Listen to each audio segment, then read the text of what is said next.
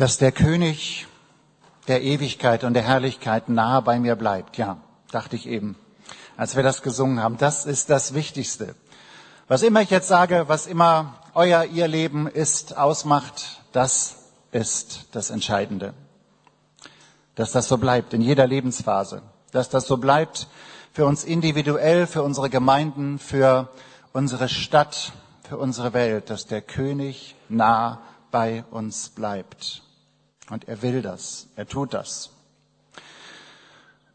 Als ich hier so mit euch im Lobpreis vor Gott war, gingen natürlich so manche Erinnerungen auch durch meinen Kopf und mein Herz. Ein bisschen Déjà-vu-Erlebnis auch. Den erst, der ersten Hälfte dieser 14 Jahre haben wir ganz viele Veranstaltungen und Gottesdienste hier in der Lukasgemeinde von und für gemeinsam für Berlin auch gefeiert. Und natürlich waren wir die ersten ähm, zwei, drei, vier Jahre, ne? ja, im Büro da unten. Und jetzt seit ähm, vielen Jahren schon im Prenzlauer Berg, mitten in der wiedervereinigten Stadt. Das Beste für die Stadt. Suchen, erforschen, erbitten. Lass mal die erste noch bitte, ist schon gut, ja. Ähm, Nochmal zurück. 14 Jahre gemeinsam für Berlin. Ich würde gerne ein bisschen Anteil geben an ein paar Kernbereichen, aus denen ich gelernt habe. Das ist übrigens die Einsegnung des neuen Leitungsteams am letzten Sonntag unten rechts. Und dann unter dem Thema, zweite Folie, das Beste für die Stadt. Und zwar unter diesen drei Aspekten. Gegen Ende meiner Leitungstätigkeit nach diesen 14 Jahren würde ich also gerne ein bisschen schon mal Bilanz ziehen. Das meiste kommt natürlich dann erst in der Sabbatzeit und vielleicht werde ich das eine oder andere auch später verschriftlichen. Aber daran möchte ich euch heute schon Anteil geben und tue das unter dem bekanntesten, wohl bekanntesten Stadtmotto, was es in der Bibel gibt, nämlich Jeremia 29,7. Suche der Stadt Bestes, in die ich euch wegführen ließ und betet für sie. Wenn es ihr gut geht, wird es auch euch gut gehen. Also, drei Teile. Da steht zunächst mal was erstens vom Suchen. Suchen? Wieso eigentlich? Wir haben es doch schon. I found it. Wir haben es als Menschen, die Jesus folgen, wissen wir doch, dass das Beste natürlich Gott ist, dass das Beste für die Stadt natürlich Jesus ist. Warum also noch suchen? Viele von euch sind hier reife, bibelkundige, auch missionarisch tätige Christen. Die wissen doch bereits alles, was die Menschen in Berlin brauchen, oder? Vorsicht! Wir sind in der evangelikalen Welt weltweit lange Zeit einem Irrtum erlegen. Zwar ist die Überzeugung völlig richtig, dass das Evangelium für alle Menschen, aller Kulturen und aller Völker ist. Es stimmt, dass vor Gott alle gleich wertvoll und gleich geliebt sind, aber auch gleich bedürftig und gleich sündig. Wir haben jedoch bis vor einiger Zeit lange daraus geschlossen, dass das Evangelium auch für alle in derselben kulturellen Form und Sprache zu vermitteln sei. Aber das, ihr Lieben, ist ein fataler Irrtum. Oft mit besser missionarischer Absicht. Gottlob hat es an vielen Stellen längst begonnen, sich zu ändern, auch bei euch und besonders in den Gemeindegründungen in verschiedenen Stadtteilen und Milieus Berlins. Es ist also nötig, dass wir suchen. Einige Bibelübersetzungen sagen ja auch, bemüht euch um das Beste der Stadt. Dass wir uns bemühen also. Wir haben es nicht automatisch in der Hand. Daraus folgt eine Haltung. Gott möchte und die Menschen brauchen es, dass wir eine Haltung haben, die ihm und seiner Menschwerdung in Jesus entspricht. Das ist ein erster wichtiger Lernbereich für mich persönlich aus diesen 14 Jahren gemeinsam für Berlin. Das ist nämlich die Tatsache, dass wir nicht alles in der Hand haben, sondern erst einmal suchen müssen, wie können wir es denn den Berlinern in dem Teil, in dem Teil, in der Kultur, in dem Milieu sagen, dass wir da erst einmal lernen müssen, hinzuhören, hinzuschauen. Jesus und das Neue Testament machen es uns ja vor. Ihr wisst ja, dass Jesus ja nicht ein Beratungszentrum für spirituelle Verbesserung gegründet hat. Er hat nicht gesagt, wenn ihr was wollt, dann kommt eben her in meine Beratungsstelle oder meinen Palast. Nein, er ist hingegangen. Er hat hingehört. Er hat sich mit den Leuten befasst. Er hat sie manchmal, auch wenn sie ansteckende Krankheiten waren, sogar, hatten sogar angefasst. Und diese Haltung, habe ich gelernt, sollen wir in unserem Tun und unserer Haltung entsprechen. Eine Kultur des Lernens und des Hörens. Was ist Kultur? Mit Kultur meine ich etwas, was wir normalerweise nicht reflektieren, was wir einfach drin haben, ohne dass es uns bewusst ist. Und von Jesus her geht es um diese unvoreingenommene Haltung. Erst einmal hinzugehen, hinzuschauen, hinzuhören. Wie geht es den Menschen? Und danach erst geistlich zu deuten, lernen, verstehen und gezielt beten und strategisch handeln als dritten Schritt. Ich weiß nicht, wie euch das geht. Ihr seid ähm, in sehr unterschiedlichem Alter, sehr unterschiedlich lang Christen ähm, oder vielleicht noch gar nicht. Aber wir sind ja je länger wir in einer, in einer christlichen Szene sind, auch in unserem Denken und Reden geprägt von einer christlichen Kultur. Und manchmal habe ich den Eindruck, je traditioneller eine Gemeinde, desto mehr brauchen die erst einmal einen Sprachkurs. So vom christlich-kanaanäisch ins postmoderne Kiezdeutsch Berlin. Merkt ihr wahrscheinlich auch manchmal. Wenn ihr mit Leuten über Gott, über Jesus reden möchtet, manchmal verstehen sie überhaupt nicht, was wir mit unseren Begriffen meinen. Und wir müssen nicht die in Sprachkurs schicken, sondern wir müssen einen machen, um das zu übersetzen. In ihre Lebenswelt, in ihre Vorstellungswelt, in ein postmodernes Berlin-Deutsch. Warum? Nicht, weil wir uns anbiedern wollen, sondern weil unser Ziel ja ist, dass wir das Evangelium Ja, genau. So vorleben, dass Berliner aufmerksam werden, dass wir nicht sozusagen unsere Message abliefern, dass wir dabei zufrieden sind, sondern dass wir es so tun, dass die, die es hören sollen, es auch verstehen. Wir kommen zu Jeremia und dem Brief, den er nach Babylon geschrieben hat. Jeremia 29, 4 bis 7. Ich finde Jeremia und die Haltung, die er den Juden, an die er schreibt in Babylon, von Gott her vermitteln möchte, ist ein Paradebeispiel für diese Haltung. Also der Text. Jeremia schrieb in seinem Brief. So spricht der Herr, der allmächtige Gott Israels, zu allen Verbannten, die er von Jerusalem nach Babylonien wegführen ließ. Baut euch Häuser und wohnt darin. Legt Gärten an und ernährt euch von ihren Früchten. Heiratet und zeugt Kinder. Wählt für eure Söhne Frauen aus und lasst eure Töchter heiraten, damit auch sie Kinder zur Welt bringen. Euer Volk soll wachsen und nicht kleiner werden. Und dann kommt dieser berühmte Satz, suchet der Stadt Bestes, in die ich euch wegführen ließ, und betet für sie. Wenn es ihr gut geht, wird es auch euch gut gehen. Versuchen wir uns ein bisschen mal in die Lage dieser Verbannten in Babylonien hineinzudenken. Geschehen war eine ethnische Zwangsumsiedlung, so nennt man das heute ethnische Säuberung. Juden weg aus Jerusalem hin nach Babylonien. Ins Zentrum einer mächtigen, faszinierenden heidnischen Kultur. Das hatten die hinter sich. Sie hatten dort keine Rechte und Freiheiten mehr, aber sie durften ein bisschen, so wie es in der DDR war, privat ihren Glauben zu Hause noch leben.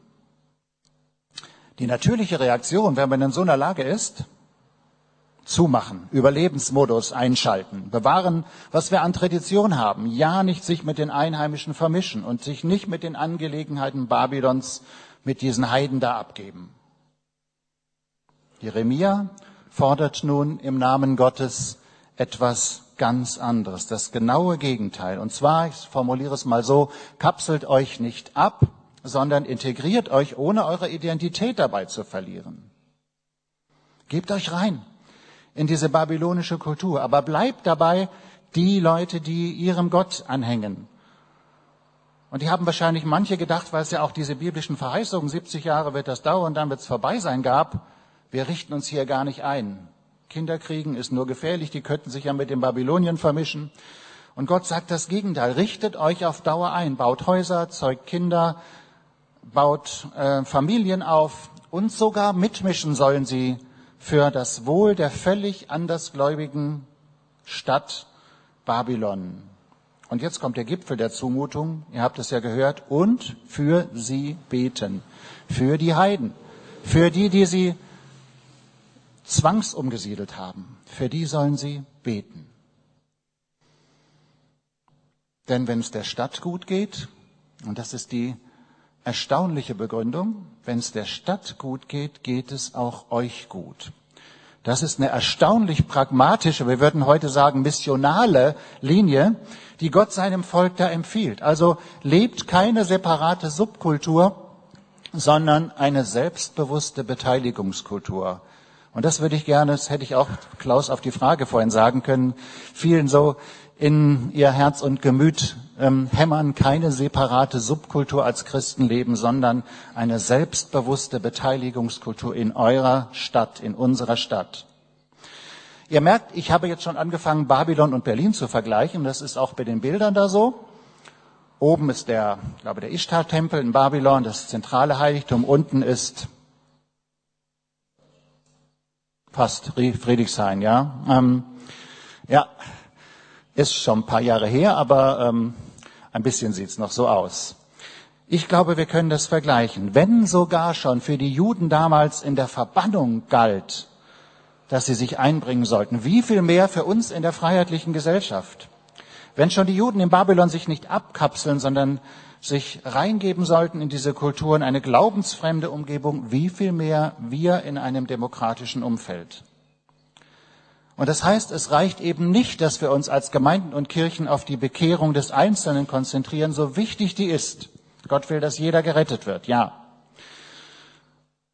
Sondern wenn mein Glaube keine Auswirkung auf Familie und Kindererziehung hat, wenn er nicht Arbeit betrifft und meinen Umgang mit Geld, und meine Ethik im Beruf, dann ist dieser Glaube nicht wirkungsvoll in der Umgebung oder Kultur verändernd. Das heißt, die Veränderung der Herzen der Menschen, die Gott am liebsten möchte, sie zielt von ihm aus immer auf die Veränderung der Umgebung, der Kultur, der Gesellschaft. Und das ist eine zweite wesentliche Einsicht aus meinen 14 Jahren gemeinsam für Berlin. Ich habe vor einigen Jahren dafür diesen Begriff geprägt, der so ein bisschen zu unserem Credo geworden ist, die Transformation oder die Veränderung der Herzen und Verhältnisse. Gott will beides. Herzen und Verhältnisse. Und deswegen dürfen wir nicht weniger wollen. Und müssen uns bemühen, in diesem Sinne, ihr Lieben, das Beste für Berlin und seine Menschen zu suchen. Aber was ist das und wie kriegen wir das raus? Zweiter Bereich, das Beste für Berlin erforschen. Wenn das Evangelium ankommen soll, ist es erst einmal nötig zu wissen, wie denn die Stadt, so sagen wir heute, tickt, wie die Menschen ticken. Und das wissen wir nicht normalerweise, so ohne weiteres. Manchmal zieht man ja auch um in der Stadt oder viele von euch sind in den letzten Jahren nach Berlin zugezogen und wundern sich über manches, wie die Berliner und Berlinerinnen so ticken. Nicht?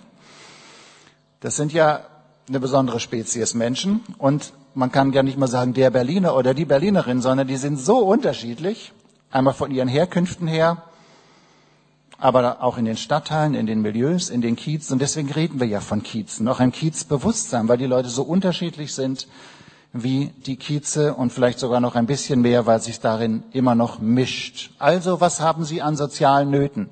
Was haben Sie an Sehnsüchten, an Dingen, die Sie gerne erreichen möchten? Was sind Ihre weltanschaulichen Prägungen und so weiter und so fort? Und dazu brauchen wir einfach, wenn wir wo neu anfangen oder wenn wir uns bewusst auf eine Umgebung einer Gemeinde oder eine Gemeindegründung einrichten wollen, ein paar Daten und Fakten. Am besten, bevor man anfängt, im Kiez oder Bezirk und erst recht, bevor man anfängt zu missionieren oder Gemeinde zu bauen. Und ihr als Lukas-Gemeinde habt das bei euren Tochterprojekten, finde ich, vorbildlich getan. Was ich nun entdeckt habe in diesen Jahren ist das, was für euch wichtig ist als lokale Gemeinde und für viele andere in der Stadt, ist Teil einer weltweiten Entwicklung. Und das fasziniert mich wirklich. Erstmal ist es so, dass die großen Städte die Megacities weltweit, die Millionenstädte immer mehr Einfluss gewinnen. Das gilt für Berlin, auch wenn wir uns manchmal ein bisschen sperren als Berliner. Aber die Europäer sagen, nehmt euren Einfluss wahr. Und darüber hinaus, sogar über Europa hinaus. Die Städte gewinnen immer mehr Einfluss auf Trends, auf Lebensgewohnheiten, auf Kultur, durch Medien, durch andere Arten des Einflusses. Was wir feststellen, ist eine Verstädterung, eine Urbanisierung mit dem Fremdwort der Lebenshaltungen überhaupt, insgesamt, auch auf dem Land. In der fernsten Uckermark oder im beschaulichen Schwaben sind ganz viele Elemente dessen, was wir in der Großstadt als normal inzwischen sehen, auch zu bekommen und prägen auch das Leben, weil nämlich die Medien und die Digitalisierung das möglich machen. Das heißt, die Urbanisierung, die Verstädterung der Welt geht überall voran. Und das ist auch ein wichtiges Lernfeld der letzten Jahre für mich gewesen. Heißt also, die Erde wird immer mehr zur Stadt. Durch die Medien, die Digitalisierung, auch der ländliche Raum, Smartphone-Dichte in Indien ist bei 70 bis 80 Prozent, bei uns nur 45. Die Flüchtlinge haben alle Smartphones, wenn sie kommen, kriegen alles mit auf der ganzen Welt, wissen, wie Frau Merkel tickt und ziehen ihre Schlüsse daraus. Und ihr wisst natürlich, dass die großen Ballungsräume natürlich in der südlichen Hemisphäre sind, also Städte wie Sao Paulo, Mexico City oder Manila oder ähm, Chennai, früher Madras in Indien. Und wenn man jetzt in Zahlen das mal sagt, genau, das steht da schon, mehr als die Hälfte der Weltbevölkerung, nämlich 54 Prozent, leben in Städten über 100.000 Einwohner. Das heißt, die Stadt ist die Zukunft der Erde. Und in Deutschland hätte ich jetzt gerade gefragt, gerne, aber jetzt versteht's da schon. Da warst du ein bisschen zu schnell. 50 ähm, von 80 Millionen, aber jetzt dürfen noch die Kopfrechner sagen, wie viel Prozent das sind.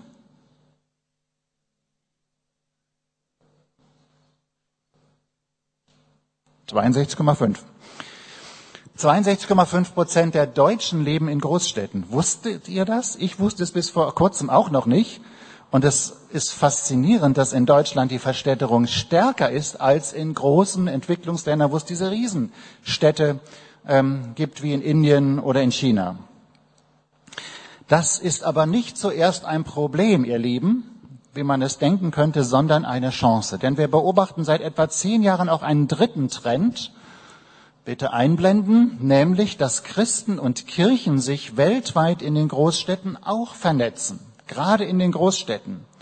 Und das Interessante ist, dass sie ein sehr ähnliches, fast gleiches Design in ihrer Art, was sie machen und was sie als Schwerpunkt haben, haben. Und das ist wirklich phänomenal, weil es nämlich niemand erfunden hat und gesagt hat, ihr müsst alle mal in den Großstädten jetzt das und das machen. Alle haben gleichermaßen einen Schwerpunkt auf Gebet für die Stadt, auf der Einheit der Christen und drittens auf der Transformation der gesellschaftlichen Verhältnisse. Also nicht nur jeweils eins davon. Ihr kennt das ja auch. Die einen powern immer sagen, wir müssen beten wie die Weltmeister, damit endlich die Erweckung kommt. Ja, beten wir die Weltmeister, aber das ist nicht das Einzige. Und die anderen sagen, wenn wir wirklich mal eins wären als Christen, dann. Das ist wichtig, aber es ist nicht das Einzige. Und die Dritten sagen, hört auf mit so viel Beten und mit so viel Einheitsbemühungen. Die Leute müssen konkret was merken an euren sozialen Taten und der Nächstenliebe, die ihr in den großen Städten übt. Und dann wird die Glaubwürdigkeit des christlichen Glaubens größer werden. Alles drei, sagen die. Und ich kenne die zum Teil persönlich und habe sie in den letzten Jahren kennenlernen dürfen, aus Manila oder aus Pretoria in Südafrika um, oder aus Dallas in Texas um, oder aus Mexico City oder Sao Paulo. Kenne ich wirklich überall Leute, sage ich jetzt nicht nur so, um, dass sie diese drei Schwerpunkte in gleicher Weise sehen für sich als Bewegungen, als Gospel Movements, als Stadtbewegungen in diesen großen Städten. Und ich sage, das ist offensichtlich eine Kreation des Heiligen Geistes, dass das überall so ähnlich ist in den großen Städten. Und das macht Hoffnung. Es begeistert mich wirklich, wie ohne einen menschlichen Masterplan überall Gott Ähnliches entstehen lässt. Und was im Moment so dran ist, und das darf ich auch noch nach meinem Ruhestand ein bisschen weitermachen, die internationalen Stadtbewegungen vernetzen sich gerade und ich leite eine ähm, Delegation aus Berlin, mit 22 plus Leuten, die zu einer großen Städtenetzwerkkonferenz nach New York fahren Ende Oktober. Vielleicht fragen einige jetzt schon länger, wenn der da vorne immer so von den Städten redet. Ja, ich lebe aber in Kleinmachnow oder Hohenneuendorf oder im Dorf ist doch viel schöner. Was ist denn eigentlich darüber zu sagen? Liebt Gott die Dörfer und die kleinen Städte nicht? Doch natürlich. Weil er alle Menschen liebt. Aber es gibt für mich eine sehr schlichte, einfache Antwort und die heißt, dass, nächste Folie bitte, Gott liebt Städte, weil er Menschen liebt. Und die großen Städte sind eben besonders voll von Menschen, die ihn oft gar nicht kennen und gar nicht lieben. Und deren drei Kennzeichen, die drei Kennzeichen einer großen Stadt sind, die ist einfach groß, da sind viele Menschen auf, auf dem Haufen, sie ist dicht, die sind sehr dicht zusammen und sie leben in einer großen Vielfalt. Schon hier unterschiedliche Nationen, Kulturen zusammen und noch viel mehr in der Stadt hier. Und deswegen sind seit biblischen Zeiten die Städte besonders im Fokus der Liebe Gottes. Und strategisch ist natürlich auch wichtig. Schon Rom und Ephesus und Antiochien waren einflussreiche Städte für die ganze Kultur. Und so ist es heute mit New York und Moskau und ähm, Kinshasa und Berlin. Einfluss auf die anderen geht von da aus. Vielleicht haben einige schon den Satz gehört, vielleicht habe ich ihn hier sogar schon mal gesagt, ähm, die Heilsgeschichte begann in einem Garten und endet in einer Stadt stimmt in gewisser Weise, also Garten Eden, Paradies und das himmlische Jerusalem, das ja bekanntlich auf die Erde runterkommt. Neuere Forschungen zeigen aber, dass diese Aussage nicht so ganz richtig ist. Denn ich weiß nicht, wie ihr euch das vorstellt, so mit dem Garten Eden, wie der aussah. Also die meisten sagen wahrscheinlich, es ist so ein wilder Ökogarten. Nix gedüngt, nix geschnitten. Wie hätte Gott durchs Gebüsch kommen können? Ich weiß auch nicht. Ähm, um Adam zu finden. Die neueren Forschungen legen nahe, dass die Bildsprache des Alten Testaments, der im Schöpfungsbericht, sich anlehnt an die Gärten der großen Herrscher des Orients in Ägypten, im Zweistromland Mesopotamien. Also es ist ein paradiesischer, toller, schöner gestalteter Stadtgarten. Das für alle Dorfromantiker ein Stadtgarten. Meiner Frau gefällt das, weil wir einen Garten haben und sie ihn mag und gerne pflegt. Mitten in der Stadt. Und das sagt ja nicht nur etwas, eine nette Erkenntnis so, sondern es ist etwas, was die Absichten Gottes deutlich macht. Es ist kein nettes Detail für Städteliebhaber, sondern es sagt Gottes Pläne, Gottes Plan mit der Schöpfung war von Anfang an, dass aus dem paradiesischen Stadtgarten sich eine Stadt entwickelt. Die waren damals ein bisschen kleiner als heute oft, aber die Stadt war sozusagen von Anfang an auf seinem Schirm. Er hatte die Absicht, dass das Leben aus dem Paradiesgarten sich hinein in eine Gottesstadt entwickelt. Das Urbild im Paradies, im Garten Eden und das Zielbild beim himmlischen Jerusalem haben also viel mehr gemeinsam, als wir so denken. Eine relativ neue Entdeckung, auch für mich, die ich aber sehr bedeutsam finde. Also die schöne, gesunde Stadt, wo die Menschen Gott begegnen, wo die Menschen einander in Frieden begegnen, wo die Völker zusammenkommen. Haben wir auch hier. Nur so ganz friedlich und schön ist es noch nicht. Da lohnt sich das Leben. Da ist Lebensqualität im geistlichen, im seelischen und im physischen, körperlichen Sinne. Diese Stadt wird Gott am Ende wiederherstellen. Da will er hin. Zielpunkt ist also diese himmlische Gottesstadt auf der Erde. Wir sind auf dem Weg dahin. Und manchmal mag man sagen, der Weg ist noch ziemlich weit. Wenn man Berlin anguckt oder ja noch viel mehr andere Städte, wo sehr viel mehr Elend, Hunger und Not ist.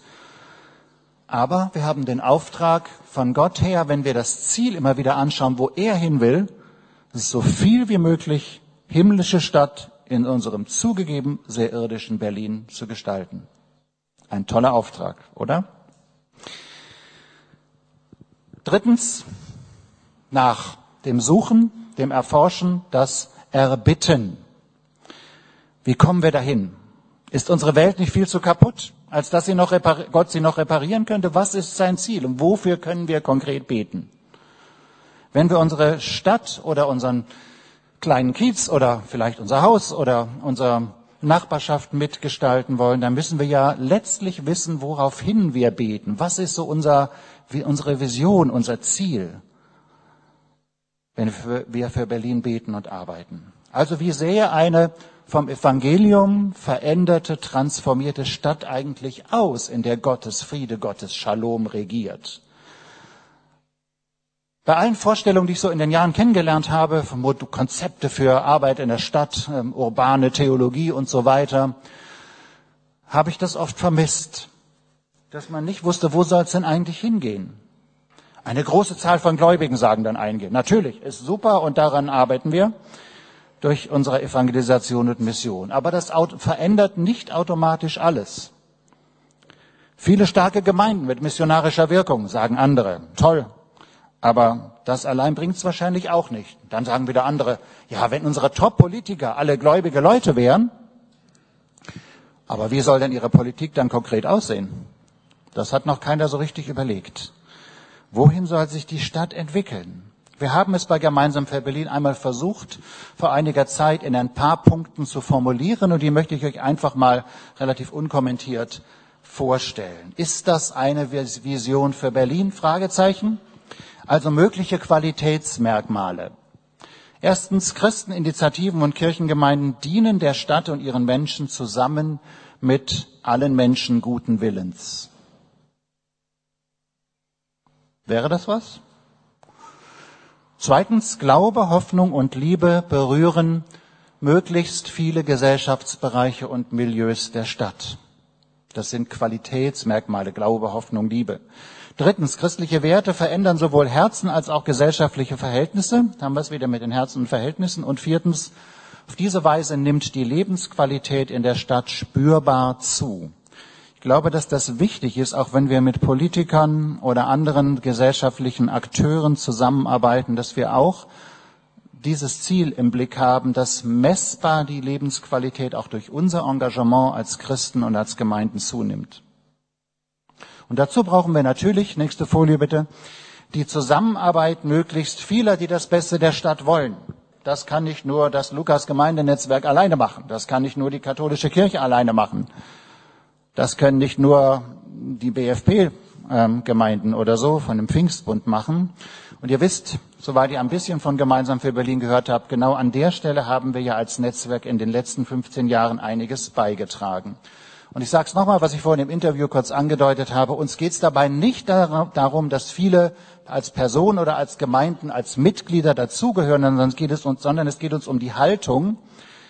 Wir wünschen uns, dass viele Menschen sagen, ich bin gemeinsam für Berlin und demgemäß auch handeln. Und deswegen ist meine Bitte an euch, an Sie, an die Lukasgemeinde, auch in dieser Weise über mein Ausscheiden hinaus, diese Haltung treu zu bleiben. Wenn ihr weiter gemeinsam für Berlin mitfinanziert, ist auch ganz toll, wäre auch toll und die Spender dabei bleiben, aber dass diese Haltung bleibt. Ich bin mit anderen zusammen aus anderen Konfessionen und Denominationen und Kulturen gemeinsam für diese Stadt engagiert, indem ich bete und arbeite für die Stadt. Aber das kann man ja nicht antrainieren. Dazu kann man nur ermutigen und dafür können wir beten. Ja, auch für das Wohl der ganzen Stadt beten, wie Gott schon die Juden im Exil aufforderte. Bringt euch ein in Babylon und betet für diese Stadt.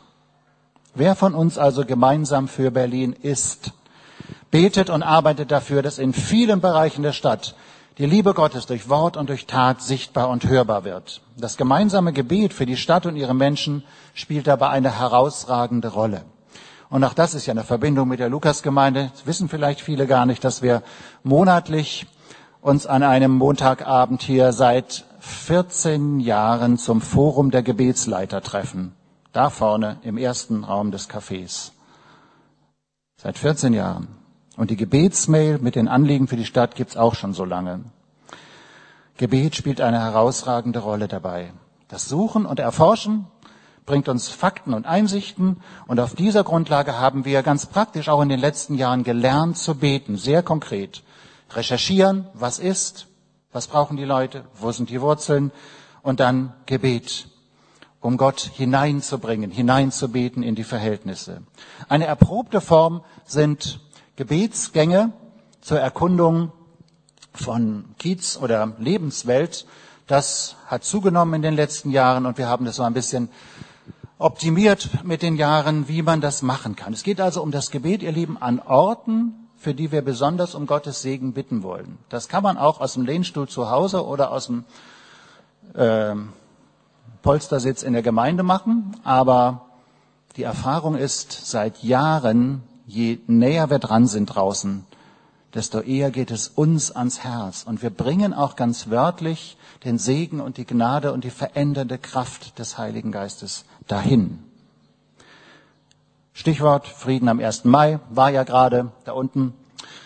Ähm, wobei es ganz viele Fans aus der Gemeinde aus den vergangenen Jahren gab und ich habe leider festgestellt, dass es ein bisschen abgenommen hat. Bei unserem Gottesdienst jetzt am 1. Mai waren nicht mehr so viele vertreten. Er war nicht draußen, sondern in einer Kirche.